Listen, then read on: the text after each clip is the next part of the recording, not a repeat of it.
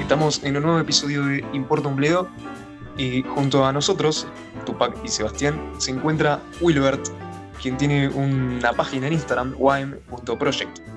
Eh, Wilbert, contanos un poco a qué te dedicas. Hola, saludos. Eh, soy, soy ah, trabajo con marketing digital. Eh, soy mentor de marcas de bienestar, enfocado más que todo a, emprendedores que tienen que ver con el yoga y con eh, todo lo que tiene que ver con bienestar. Desde un sentido holístico, ¿no? Desde una visión general de lo que es bienestar solamente el enfoque físico, sino también un poco el espiritual, un poco el mental, el emocional, todo ese marco que, que pues lo que abarca lo holístico es lo que me interesa a mí y pues eh, ese es el tipo de emprendimiento el que, con el que colaboro desde el punto de vista del marketing, branding, um, pues manejo de gestión de, de mm, redes sociales y, y toda la parte digital. Excelente, excelente. Y vos estás en un Vos estás ubicado en Venezuela. Estoy en Caracas, Venezuela. Caracas, Venezuela. ¿Cómo es trabajar de eso desde, desde allá? Muy difícil, sobre todo porque um, a veces tenemos problemas de internet, nuestro internet eh, es pésimo, um, a, veces, tengo problemas, o sea, es, es de verdad bastante complicado, pero bueno, pues Claro. Más en el, de trabajo que te encontrás vos debe ser sí, sí, sí, cada, vez más difícil.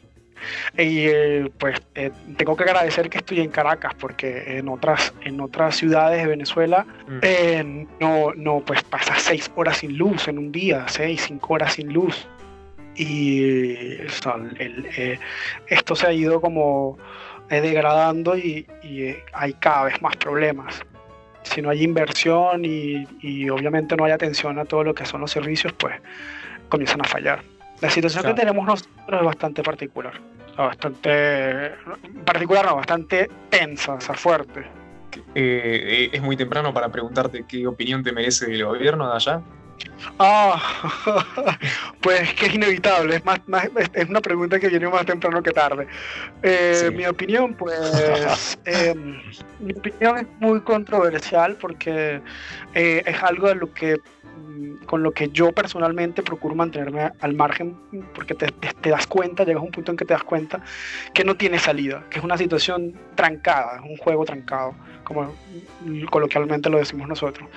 Eh, yo tengo casi 15 años diciendo que en este país no hay, mm, eh, no hay una oposición y cada vez más, más gente se está dando cuenta de que realmente acá lo que hay es una lucha de poderes por quedarse con, con, con el cochinito o la gallinita de los huevos de oro. No sé, no sé si, si me pillas el comentario. Eh, lo ideal es, hay un grupo de gente que está, una elite política de dos que aparentemente son de dos bandos, pero es un grupo de gente que lo que quiere es quedarse con, con el poder. Ya, ya, está, o sea, eh, de un lado y de otro. Y no, hay ni azules, ni rojos, ni de izquierda, ni de derecha. Lo que hay acá es un. Eh, corran todos por el dinero. Y, y en el medio está un país entero muriendo de hambre, muriendo de mengua. Eh, pues además con, con una eh, inmadurez política, una inmadurez social que nos tiene esperando que llegue un salvador o un político a solucionarnos la vida. O sea, no hay, no hay conciencia ciudadana, no hay, no hay madurez desde ese punto de vista y pues la solución la tiene siempre otro. Claro. Entonces, esto es muy fuerte, fuertes, fuertes declaraciones las que estoy dando, porque realmente un debate eh, con gente de mi propio país, porque siempre hay gente de un lado o del otro. Sí, Entonces, sí, sí, sí. Eh, pero nos han dado cuenta que esto es justo lo que han querido trabajar durante estos últimos 20 años, en donde lo que quieren es mantenernos polarizados. Mientras nosotros estemos polarizados, aquí no va a haber punto medio y por tanto no vamos a obtener soluciones. ¿Te, te suena algún país, Sebastián? no, sé, hay, como una referencia, me parece, hay algo que estamos viviendo acá también. es sí, es algo que hemos visto también, que vimos también en España, que estamos viendo, hay, hay, varias zonas en donde puedes reconocer que son como el punto de partida y después cortan y pegan. Y lo ves, y, lo ves, es interesante cómo, cómo el, Internet nos ha permitido perder, eh, o sea, tener una globalidad estupenda y, y te hace mirarlo y te hace decir, o sea, pero es que lo que está sucediendo es general, o sea, es un corte y pega, corte y pega, y, y nos toca pues vivirlo y, y, nadie se para y dice, oye, ya basta, o sea, eh, mm, tenemos que enfrentar esta situación y, y, verdaderamente pensar con la cabeza y dejar de hacer las cosas con los pies. Suena muy bonito, pero no es tan no, no, es igual, no, es lo mismo que yo piense eso y creo que es lo correcto a que tren, no sé cuántos millones somos ya de personas, nos pongamos de acuerdo y hagamos lo que haya que hacer. Claro, y, bueno, en el último tiempo esta, surgió la figura de Guaidó, que en principio parecía ser una, persona que... Lo que es aparentemente otro Salvador, porque nosotros vivimos de esa, de esa, en esas expectativas, en la expectativa de que ahora sí llegó un político el que nos va a ayudar. Es más de lo mismo, es que es más de lo mismo.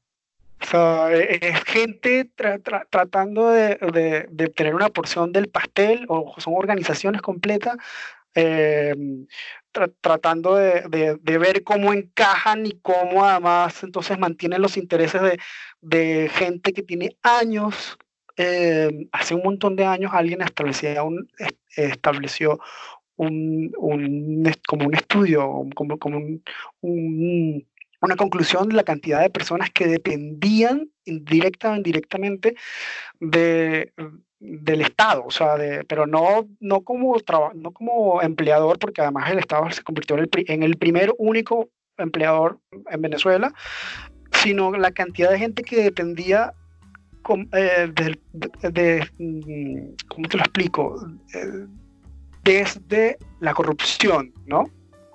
Los, La cantidad de dinero que se manejaba era, hay demasiada gente, demasiada gente enriqueciéndose. O sea, hay no, no, son demasiados, son realmente pocos, pero hay unos grupos enriqueciéndose con, con lo que estaba ocurriendo en, Venezuela hace 15 años, quién sabe a esta altura cuáles, cuáles serán las condiciones de eso. Pero es que además eh, tú no sabes a quién creer, eh, de repente eh, los medios de comunicación están también polarizados, es una cosa o es la otra. Eh, bueno, en conclusión, lo mejor es hacer lo mejor que puedas desde tu lugar. No te importe gobierno, no te importe casa, no te, no, no, te importa lo externo, sino tratar entonces de trabajar con lo único que tienes, que en todo caso eres tú mismo. Claro. Y me, imagino igual, o sea, vos estás en un área de trabajo donde eh, te dedicas mucho a, lo que es eh, el mindfulness. Eh, sí, sí. La, nosotros, yo, mi socio y yo tuvimos una, tuvimos, tenemos, no lo sé, son parte de las cosas que, que, que, que están también paralizadas, no solamente por el tema, el tema del virus, sino por el tema eh, de economía, tema país. Este amigo y socio está allí en Buenos Aires también. Yo estuve en, Bogotá un, tiempo, estuvimos, hemos estado como mirando hacia, dónde, hacia dónde migrar y hacia dónde ver qué opciones tenemos, o ampliar un poco nuestras opciones. Em, porque manejábamos, teníamos una agencia, una agencia mm, eh, que se llamaba XIBSA, que además también, también lo pueden conseguir a través de mi perfil, que era principalmente de eh, visual merchandising. Yo soy visual merchandising, yo soy técnico visual merchandising. Y nos encargábamos en Venezuela de mm, eh, muchísimas marcas de retail relacionadas a la moda. Eh, claro. Esta empresa comenzó hace 10, 11 años, una cosa así, y pues nos fue súper bien. Exhibir a nosotros nos dio tres carros, nos dio posibilidades de vivir en dos estados al mismo tiempo de, de, Venezuela, en Caracas y en, y en Barquisimeto, una, una, una, ciudad también del interior.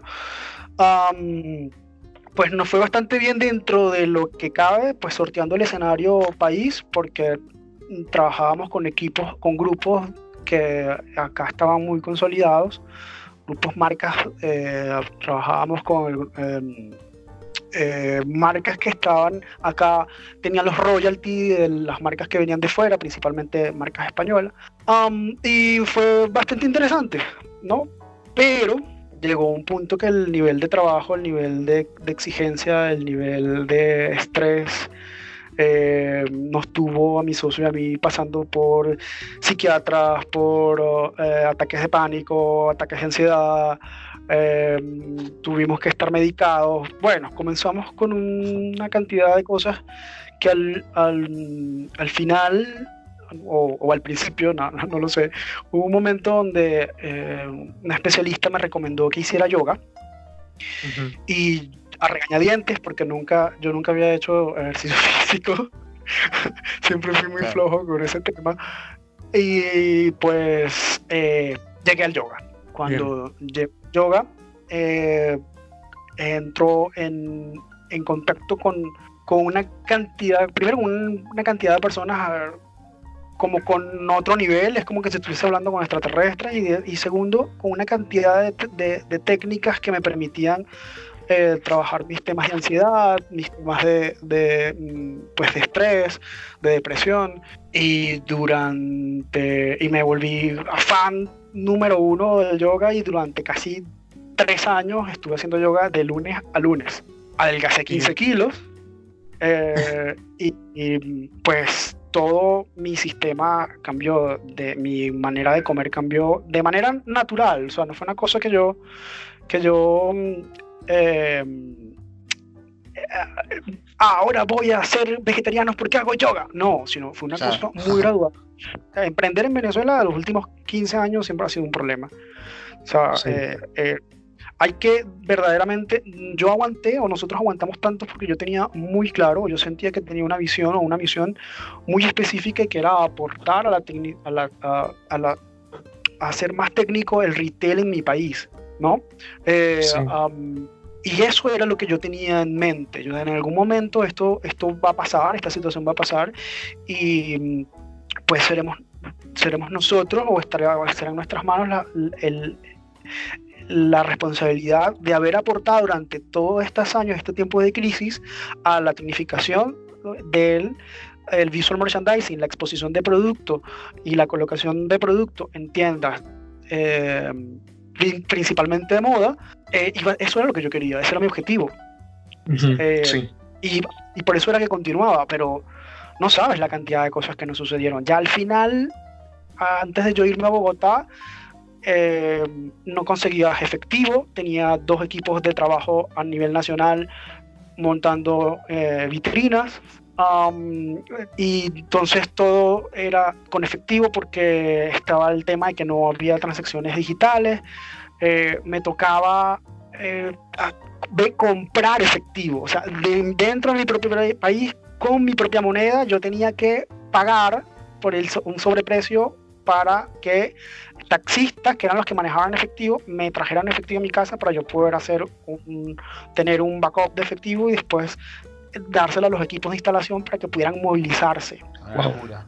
Una locura. Eh, sí. Pero eso, aún no es nada, siempre, yo siempre cuento la historia de cuando estuve, estuvieron las, las protestas. En mi, yo vivía en una zona en Barquisimeto, todavía no, en Caracas estaba mi socio, yo estaba en Barquisimeto, en el interior del país, y esa zona donde, donde yo vivía estaba siempre cordonada. De hecho, el edificio donde yo vivía en ese momento tenía las, los, las puertas de acceso al edificio, eran nuevas, tenían dos años, las, había, las habían repuesto porque en las últimas em, protestas la Guardia Nacional entró, destruyó los portones del edificio se metió al edificio y puso preso a un montón de gente del edificio. Entonces, al azar, pues, esa, eso fue unos años ah, antes. Ajá. A mí, yo vivía allí, me tocó ir a, pedirle a, recoger de un taxista el efectivo y cuando bajé al edificio, la calle estaba toda encendida en llamas. no, no. Las salidas, la salida de las o sea, las salidas de la calle, yo vivía a la mitad de la, de la calle y a, las dos esquinas, hacia mi derecha y hacia mi izquierda, estaba acordonado por, por, por por fuego, con chicos de la urbanización, todos tapados con, con sus camisetas, haciéndose máscaras, eh, y sabían que yo vivía allí y me dejaban pasar. Pero tuve que pasar el fuego para ir hasta donde estaba el taxista, eh, entregarme el efectivo y me decía, ¿no trajiste una bolsa? Yo no, no, no tengo dónde meterla. Me dice, tienes que, quítate la camisa, la camiseta, la franela, eh, la t-shirt, no ustedes le llaman de manera diferente.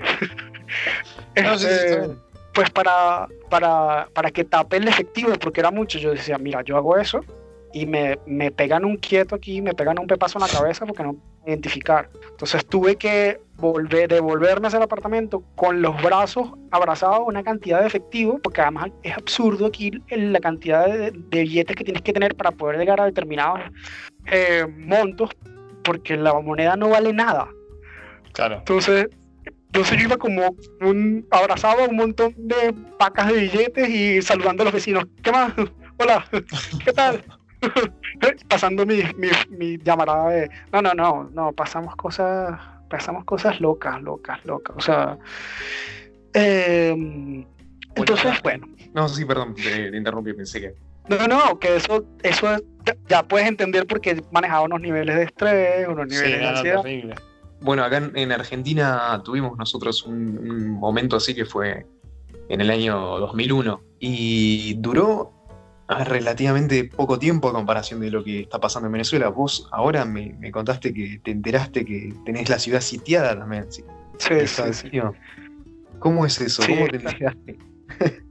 Ah, em, estaba en Twitter y me em, vi en un, un un tweet de Simonovic, se llama él, y eh, tenía la foto de, unos, unos motorizados y unos equipos poniendo unos containers en la, en la, salida de Caracas, en la autopista regional del centro. Y en el texto él dice que están cerrando tanto La Guaira, que es en la entrada por la costa, que es donde está el aeropuerto, el aeropuerto nacional, el aeropuerto internacional, perdón. Y pues son las dos salidas de Caracas. Bueno, hay, más, pero las más, las más eh, emblemáticas son esas. Claro. Y bueno. Recuerdo lo puesto en Instagram que bueno, pues estamos sitiados, señores. Y ya, o sea, yo raro pongo cosas que tienen que ver, pero es que fue impresionante. saber que.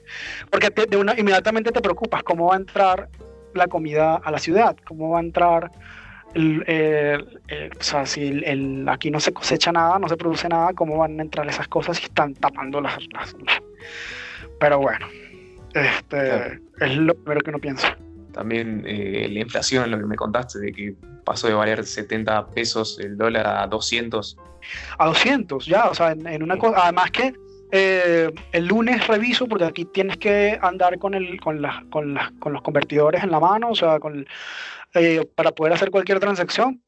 Si haces una transacción después, entre, sí, es muy loco, porque entre las 9 de la mañana y la eh, hay un hay, hay, un ¿cómo? dan un dato. A la 1 de la tarde, creo que es el último dato que dan, y entonces cualquier cosa puede ocurrir en ese, en ese, en ese interín de tiempo. Eh, y yo recuerdo una situación así nosotros también. El lunes estaba en 130 y el, ¿cuál es mi amigo que está allá, que era mi socio, acá en Venezuela, que está allá en Buenos Aires, me dicen, necesito mandar plata a Venezuela, ¿cuánto, eh, eh, ¿cuánto está el dólar? Yo le digo 130, y me manda una foto del indicador que estaba a 200 y yo me quedé, fue, yo no puede ser, o sea, ¿a dónde? Pero ya, estamos tan acostumbrados que ya, ya es una cosa de, hey, calma, o sea, va, va a seguir pasando esto va a pasar. O sea, eh, nos ha pasado durante los últimos 20 años. Y es Ahora, yo, yo te hago una pregunta. Vos que pareces una persona que, digamos, suma mucho o hace mucho hincapié en la parte espiritual, en la parte de mentalizarse, de tranquilizarse a uno mismo, controlar la ansiedad, noto que, bueno, que más allá de que estás acostumbrado, entre comillas, a, esta situación, eh, también tenés ese plus que podés un poquito manejar las emociones. Ahora, una persona normal tenés esas herramientas. Una persona normal que trabaja en un mercado, que trabaja, no sé, atendiendo al público o en una oficina, ¿cómo hace para resistir eh, mentalmente o emocionalmente una situación así que es constante? ¿Cómo, ¿Cómo lo ves vos a eso, al ciudadano promedio o al trabajador promedio? O sea, ¿se, malentona, lo acepta, eh, lidia como puede, eh, está todo el tiempo sufriendo? ¿Cómo lo, más o menos, qué perspectiva tenés vos sobre ellos? Bueno, me imagino que hay muchos tipos de, muchas maneras de reaccionar, sin embargo, el, también el hecho de que estemos está mal decirlo, pero que estemos acostumbrados a que la situación, nuestra situación sea así, ya da una cierta, bueno, lo superaremos, ¿no? Em, sin embargo, eh, reconozco que a lo mejor no todo el mundo tiene esa capacidad de decir, bueno, calma, eh, me llevo a un lugar de calma. Eh, no es lo mismo decir, pues, ah, una vez más sucedió, ah, una vez más sucedió, ajá, y pero es que no sabes cuáles, cuáles son las variantes. Es, es una cosa que también quería comentarte. Una de las razones por las cuales creo que acá el tema de la cuarentena se hizo desde tan temprano y la gente fue tan consecuente en guardarse en casa, es porque yo me imagino que todo el mundo tuvo el sentido común de decir, hombre, si nos pasa algo, o sea, si nos enfermamos, si nos eh, aquí, aquí normalmente no tenemos servicios médicos, no tenemos salud, no tenemos medicinas, no tenemos nada. Nos llega una pandemia, ¿cómo nos protegemos? Claro. Entonces, eh, eh, por supuesto, pero, pero por supuesto se sabe, se reconoce ya la, el, em, la comunidad de psicología del país lo ha, lo ha dicho en varias oportunidades, hay un nivel grandísimo de ansiedad, un nivel grandísimo de estrés, hay, un, niveles muy grandes de, de maltrato eh, infantil, del maltrato de género, de, o sea, están ocurriendo un montón de cosas producto de esta situación, producto además de, verte encarcelado en casa, o sea, de, de verte en, en, una situación en la que no, no sabes cómo, cómo vamos a salir de esto. Por supuesto, al, al gobierno también le ha funcionado como colchón, ¿no? Esto es como un espacio en el que, en el que eh, pero, o sea, hoy, hoy es medicina, mañana, o sea, hoy es un tema de salud, mañana es un tema de que no tenemos movilización, ya es un tema de que se están pudriendo las cosechas en los, en los, en, los campos, ya. Eh, ¿Cómo lo, están, ¿cómo lo, está, cómo lo está superando el, el, cómo lo está llevando el denominador común, o sea, el grueso de la población? No, no, no lo sé. no tengo ni la menor idea. Sí, sí. que me imagino que cada uno debe ir en una situación distinta. Claro, porque es que además, es lo que tú dices, primero yo tengo un, ciertas herramientas, segundo, Ah, siempre lo usé como chiste los días posteriores a las primeras semanas de la cuarentena porque me di cuenta que mi vida era una cuarentena. mi vida era una cuarentena. Lo único que eh, dejé, tuve que dejar de hacer es ir a las clases del Yoga Teacher Training que, estaba, que, eran presenciales y que se convirtieron en digital, pasaron a ser digital. Ah, pero era lo único que estaba haciendo para salir a la calle prácticamente, porque todo lo demás estaba ocurriendo desde casa. Claro. Eh, y por supuesto en lo que vivo muy cerca de, una autopista y, y, por supuesto que inmediatamente cesó el ruido, bajó muchísimo, o sea, la, la ciudad entró en una calma, em, todo se, se ralentizó, o sea, ralentizó, se puso muy, muy lento y yo lo agradecí, pero me imagino que la gente en su casa se debe estar alando los cabellos. O sea, no, no, no, debe ser normal para nada más. Además, gente con, con chicos, con, con, niños pequeños, que nosotros somos muy, muy exteriores, o sea, muy, muy de salir, muy de estar en la calle. Muy... acá en el edificio los niños están a partir de las 5 de la tarde en, abajo jugando a la pelota y no he visto más nunca ninguno y los he escuchado. Entonces me pregunto, ¿cómo está haciendo esa gente para lidiar con, con los chicos en casa? Pues fuerte, debe ser muy fuerte. Totalmente. Yo estoy nada más en mi apartamento nada más con mi perro y a veces no lo soporto. a veces necesito que se me quede viendo, se me queda viendo fijamente, así como sácame, sácame, sácame, sácame. Este, y, me, y, yo, por Dios, déjame en paz, déjame, tengo una vida, sal a la sala, uh, ve a la otra habitación, lo que sé. Imagínate la gente en casa con niños. Sí, te iba a preguntar, ¿el gobierno puso algún tipo de flexibilidad con respecto a salidas? Aparentemente no, pero nosotros, eh, a ver, yo he visto que hay mucha, mm, eh, sé que se manejan unos salvaconductos, unos temas salvaconductos, eh, que los estaban vendiendo en 200 dólares. Ah, bueno. este, o sea que podía tener un salvaconducto. Qué locura todo esto. Sí. Eh, pero realmente creo que la gente ha tomado muy en serio el tema de la, de la cuarentena. Es por un tema de temor a, algo mayor, a un daño mayor, o sea, a un daño, a, daños colaterales, algo, mm, porque es que si no nos cuidamos, pues acá, ¿cómo? O sea, ¿cómo? no hay, manera. Este, no, no hubo al principio, yo me imagino que para más eh, eh, al, principio quiero decir los primeros dos días, o sea, al día siguiente de mm, como acá hay temas, hay temas graves para la comunicación, o sea, me imagino que, eh, si no ves televisión, como es mi caso, no te enteras de muchas cosas hasta que ves un tweet. Em, hubo mucha gente que comenzó a salir sin tapaboca. Y al Estado no se le ocurrió otra brillante idea que salir a meter preso a todo el mundo. Se llevaron preso un montón de gente. Eh, pero era no como. tapaboca. Para, por no salir con tapaboca. Claro, pero es que ni te enterabas. A mí me pasó, yo no me enteré. O sea, yo no sabía que ya era, ya era inminente el uso o era eh, además obligatorio. Cuando me tocó ir al supermercado no me dejaron pasar porque no tenía un tapaboca. Entonces, eh, ahí fue donde me tocó ir a comprar toda la cosa, pero eh, ahí es donde me entero que ya era, y entiendo porque entonces estaban, estaban haciendo, tomando la medida de meter, de meter presa a la gente por, por no cargar tapaboca, porque ya era algo avisado y, declarado y firmado en Gaceta y ejecútese. Eh, acá la modalidad es, tienes hasta las 12 del mediodía para hacer compras en el supermercado y en el, y en el de farmacia. Pero eh, yo no creo que la gente esté, esté haciéndolo tal cual, así, o sea, en esos horarios específicos. De hecho, hubo supermercados que estuvo, están trabajando hasta las 5 de la tarde, o sea, que es una cosa que como que no, no tiene mucho sentido. Igual, sí, sí. Sí, entonces, esa, fue la moda algo que, algo que mencionaste antes de que arranquemos a grabar con respecto al combustible, la nafta, que también sabemos que, bueno, eh, uno de los principales, eh, digamos, productos o producciones que, tiene es la extracción de petróleo. Con esto del barril que se fue a, negativo y ese tipo de cosas, eh, ¿hubo alguna también, alguna, alguna respuesta de algún tipo? Sí, el, pánico. no, es que antes de que se fuera a, a menos tanto el barril de petróleo, ya nosotros nosotros somos extractores y teníamos nuestra industria, nuestra industria petrolera, eh, ahora me imagino está quedando solamente para la extracción.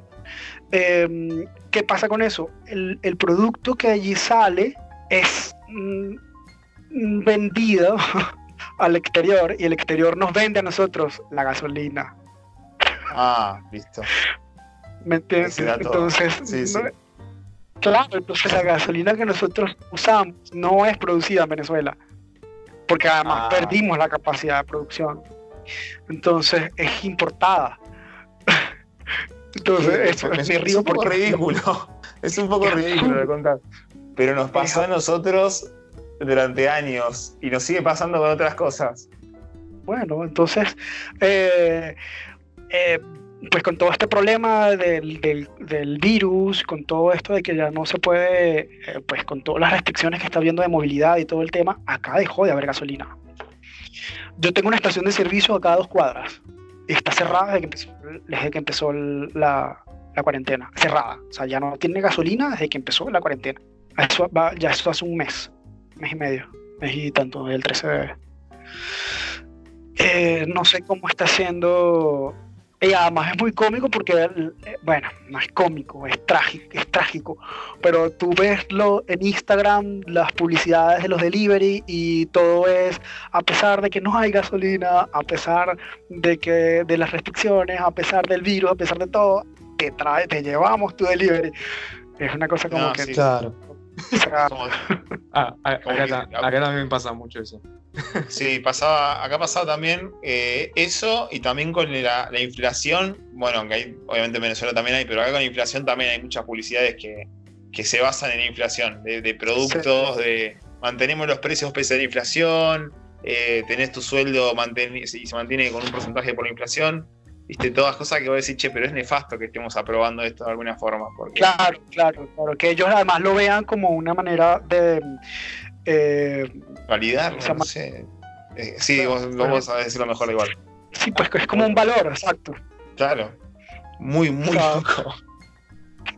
Así, así es el marketing, se, convierte, en parte de su propuesta de valor. O sea, parte de mi propuesta de valor es que yo te lleve, te deje el delivery en la puerta de tu casa a pesar de que hay, gasolina y tengo que comprar un salvoconducto de 200 dólares porque el motorizado obviamente no, lo y tú, bueno, vida por, para que vos estés cómodo sin salir de tu casa. Te cuidamos a vos. Exacto, sí. Oye, oye, me gustaría saber cuáles son los beneficios de ese muchacho que está en esa moto sí. llevando. Pero bueno, además que, bueno, he visto, eh, me he enterado de cómo se ha, ah, incluso lo escuché dentro de, lo, pude constatar dentro del podcast que estuve oyendo de ustedes sobre los abusos que están teniendo los empleadores sobre los empleados y me parece una barbaridad. Pero bueno. Allá en, en, Venezuela, ¿cómo lo, ¿cómo lo llevan ese tema? O sea, eh, duro o eh, se pronunció al respecto de, sobre eso, ¿no? sobre mantenerle el sueldo a los empleados. Acabo de ver justo hoy, acabo de hacer una noticia en donde, donde están subiendo el sueldo, el salario mínimo a 800 mil bolívares, casi un millón. Eh, pero es que es más de lo mismo. Son, siguen siendo estrategias mm, populistas basadas en el eh, no, eso no soluciona en nada porque pasado mañana va a estar, van a estar los bienes, las canastas básicas en, yo no sé, aquí había un comercial que decía, de una lotería que decía 300 millones y una camioneta. Eso es lo que va a costar el, la cesta básica. Entonces es absurdo, es una carrera constante contra, contra, contra algo que, que, que ya no tiene ni pies ni cabeza. Claro, no, no, es yo te iba a hacer una, pregunta. Sí. No, que a mí me descoloca. Es como que empezás a escuchar y tipo hay una mezcla entre, entre una actitud nefasta, eh, una mala suerte parece, viste, como y discursos que no sirven y soluciones que no, que solamente estiran un problema. O sea, son soluciones que estiran un problema y es como que me siento eh, avasallado en un punto. No sé qué más decir. Porque me quedo corto con todo lo que puedo responder, ¿entendés? Es como que te puedo decir, claro. Y aparte, lo peor de todo es que es un espejo un poco de lo que vivimos nosotros. Obviamente ellos tienen más complicaciones, eh, pero también hemos tenido como actitudes políticas nefastas y, no puedo sentir como una empatía enorme, ¿viste? Porque todo se lo claro, quizás a un europeo y te dice, nada, es mentira, no puede ser, no puede ser, no puede ser. Y, claro, no, lo entiende. No, no, hay maneras, no hay maneras de entenderlo además. Eh, hay, hay muchas cosas, hay muchas aberraciones en términos, en términos económicos eh, que nosotros de, alguna manera conseguimos sobrellevar, nosotros como, como, como pueblo, por decirlo de alguna manera, como, como ciudadanos, conseguimos sobrellevar y la gente, otra gente en otros lugares se quedaría, por ejemplo, en, Colombia, yo comentaba siempre a mis amigos colombianos en, eh, Bogotá sobre las cosas que nos tocaban nosotros hacer o, o cómo de repente afrontábamos un problema con, una cosa como una hiperinflación y se quedaban locos y decían, no, no, no. no. se sube medio punto el dólar y queman banderas, o sea, ellos acaban de subirles el dólar a 4.000, una cosa así, pesos por dólar, y este, la muerte en bicicleta que decimos nosotros. y, nosotros nos quedamos así como, oh, pobrecitos. Ah, nos sube el dólar, nos sube, nos sube, nos sube y nos baja el dólar en, cuestión de horas, en cuestión de horas, cuestión de horas. Claro. O sea, y es una cosa loquísima. Claro, bueno, una, una de las cosas que, que nosotros rescatábamos del gobierno, ¿no? Era que nuestro presidente dijo que los sueldos se tenían que mantener, se enfrentó a las empresas eh, diciendo de cómo van a despedir gente, no las pueden mantener uno o dos meses con todos los millones que ganan. Y por un lado, ok, sí, tenés razón, está buenísimo. De hecho, eh, desde acá nos contaban los chicos, o sea, entrevistamos gente que, vive en España y nos contaban de que las empresas eh, están dando solo el 80% del sueldo y eso se los da el gobierno. Lo cual en países europeos donde la inflación es casi nula, eh, es muchísimo, pero acá en Argentina, por ejemplo, el otro día eh, se nos fue el, el, dólar blue, o sea, el dólar que se consigue de manera ilegal, a 100 pesos. Mm. Y es como que uno dice, bueno, ok, me mantuvieron el sueldo, pero mi sueldo ahora no vale nada porque el dólar se fue, se desvalorizó totalmente. O sea, sería un 25% de inflación extraoficial, digamos, en un par de días. O sea, y, ahora aumentó más, está como 120, o sea, casi un, en cuestión de días un 40. O sea, usted todavía tiene un mercado paralelo. Nosotros, nosotros pasó a ser nuestra divisa el mercado negro. o sea, y eso, es que eso no lo entiende nadie. También. O sea, e, e, es, muy, es muy loco. Pero bueno, eso lo único que demuestra es que mm, pues no está funcionando, no ha funcionado, dejó de funcionar la manera en la que hemos asumido la economía, la manera en la que estamos produciendo cosas, la manera en la que Em, y necesitamos más pronto que tarde buscar alternativas. Eso, eso es lo único, y eso es lo que tenemos que hacer nosotros de manera individual. Eh, eh, yo estoy desesperado porque termina la cuarentena y devolverme a casa de mi madre y montar, ponerme a hacer un, un, un que ella tiene espacio en, su, en, su, patio y quiero hacer una huerta.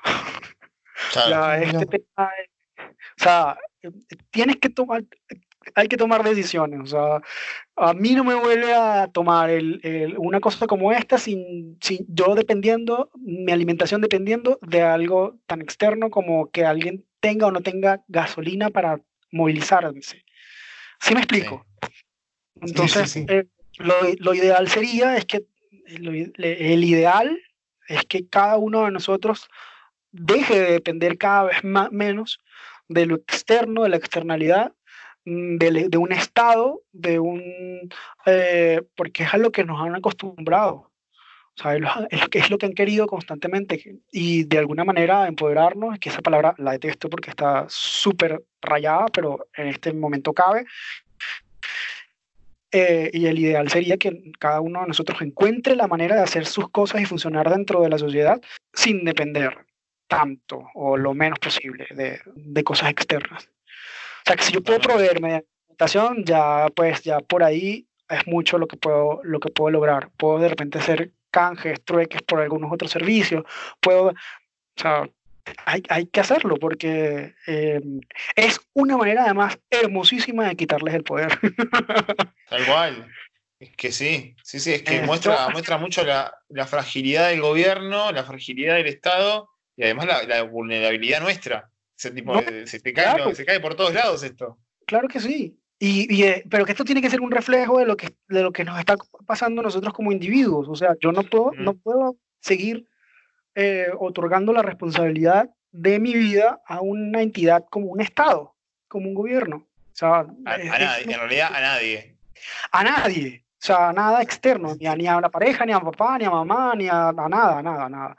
Y, pero es, además que esto es una cosa muy curiosa porque es un proceso por el que llegas incluso a través de, de, estudios que tienen que ver con la espiritualidad, como, como es el caso, que no me gusta mezclarlo en la misma frase, espiritualidad con yoga, pero es una cosa que es inevitable, pero eh, porque además la gente se alarma y dice, dice espiritualidad, yo no quiero dejar de tener la religión que tengo, no me voy a vincular con eso y paso. Pero no ocurre de esa manera. Claro, no tiene nada que ver. Es... Espiritual, sí, pero tengo que hacer la aclaratoria porque hay gente que, que sigue pensando que cuando hablas de espiritualidad hablas de religión. Sí, no, no, tal cual. Tal cual es como. Yo, yo hice, yo hago cada tanto meditaciones y cosas así, o respiraciones, y, y llegas a un punto en el cual te sentís como tranquilo con vos mismo. Es eso, es bajás la ansiedad y estás tranquilo. Claro. Y, y, es como decís vos, es como que no dependes de nadie, ni de nada. O sea, capaz que no tenés hambre, no tenés frío, nada, estás tranquilo. Y como decías, por ejemplo, desde que comenzó la, la, la, cuarentena, que ya fue proclamada, fue Gaceta, este, yo dije, bueno, nada, acá lo que toca es comenzar a trabajar las restricciones. Si esto significa que voy a estar restringido, o sea, no voy a poder salir, no voy a poder moverme, no voy a poder hacer un montón de cosas que hacía normalmente, que, que, que no era que las hacía porque realmente me la pasaba más en casa de cualquier otra cosa, pero si es una cosa impuesta, entonces esto se trata sobre las restricciones. ¿Qué, ¿Qué más? No puedo seguir, inmediatamente lo que pensé fue, no puedo seguir comiendo de la misma manera en la que vengo comiendo, porque es insostenible en el tiempo. Eh, entonces tengo que de una vez reducir la ingesta y comencé a hacer eh, ayunos cada vez más largos, hasta el punto en el que estoy ahorita, que solamente me levanto muy temprano, desayuno y almuerzo. A golpe de 5 de la tarde tomo una merienda muy ligera, frutas, lo que sea, y yo no vuelvo a comer nada hasta el día siguiente. Esto, esto, esto, es una... Em, y esto es un trabajo que estoy haciendo bien de detox, de depuración, y bien siendo consono con la, con la, eh, con la situación en la que estamos viviendo como, em, como país, o sea, como la situación que me tocó vivir. O sea, estoy en una pandemia global. Sí, sí, sí. Eh, y, y, y, tú dirás, pero tienes que cuidarte. Pues, eh, mucha meditación, hago yoga, y ojo, y no es pasar hambre. O, y, y, ojo, no le estoy pidiendo que eso lo haga alguien que no está preparado para hacerlo. Claro. O sea, a nada. Mm, yo ya puedo hacerlo porque yo eh, tengo desde el 2015 haciendo un montón de cosas para yo poder tomar la decisión de restringir una de las tres comidas. Pero es lo que me parece a, mí además que es lógico de hacer en este momento. No, me pregunta, ¿no estás pasando hambre ahora? Yo, no, no estoy pasando. Si me da, no, porque, o sea, el, el, ayuno en qué consiste? El ayuno consiste eh, no en ingerir la misma cantidad de, calorías que ingerirías si tuviera, o sea, no sé, por ejemplo, las tres comidas del día, pero hacerlas en dos, ¿no? Mi, ayuno consiste en suprimir la cena. Dejé de tomar la cena. Sí. Eso, eso, es lo único que estoy haciendo. Este, y eso eh, consiste también en, comer más en las otras dos eh, ¿Dos comidas? No, para nada. seguir manteniendo las mismas porciones. En mi caso, yo seguí manteniendo las mismas porciones. De hecho, eh, estoy trabajando ahorita en, correr un poco las horas este, para distanciar las, las horas entre comidas. Em, pero no, no, es lo único que estoy haciendo es quitándome, quitándome las cenas. Bien, claro. Bien. Eso involucra, digamos, lo que es la autofagia. Exacto. Exacto. Este, ¿Qué es eso? ¿Qué significa? ¿Cómo? La autofagia. ¿Qué significa la autofagia? Bueno, la autofagia es, básicamente como un funcionamiento que tiene el organismo cuando está pasando por un ayuno de usar como restos de otras células o restos de otras moléculas del organismo mismo como reciclándolas. Entonces, en vez de, seguir ingiriendo calorías, seguir ingiriendo alimentos, tu cuerpo se empieza a mantener eh, reciclando todo lo que en realidad normalmente usa como desechos.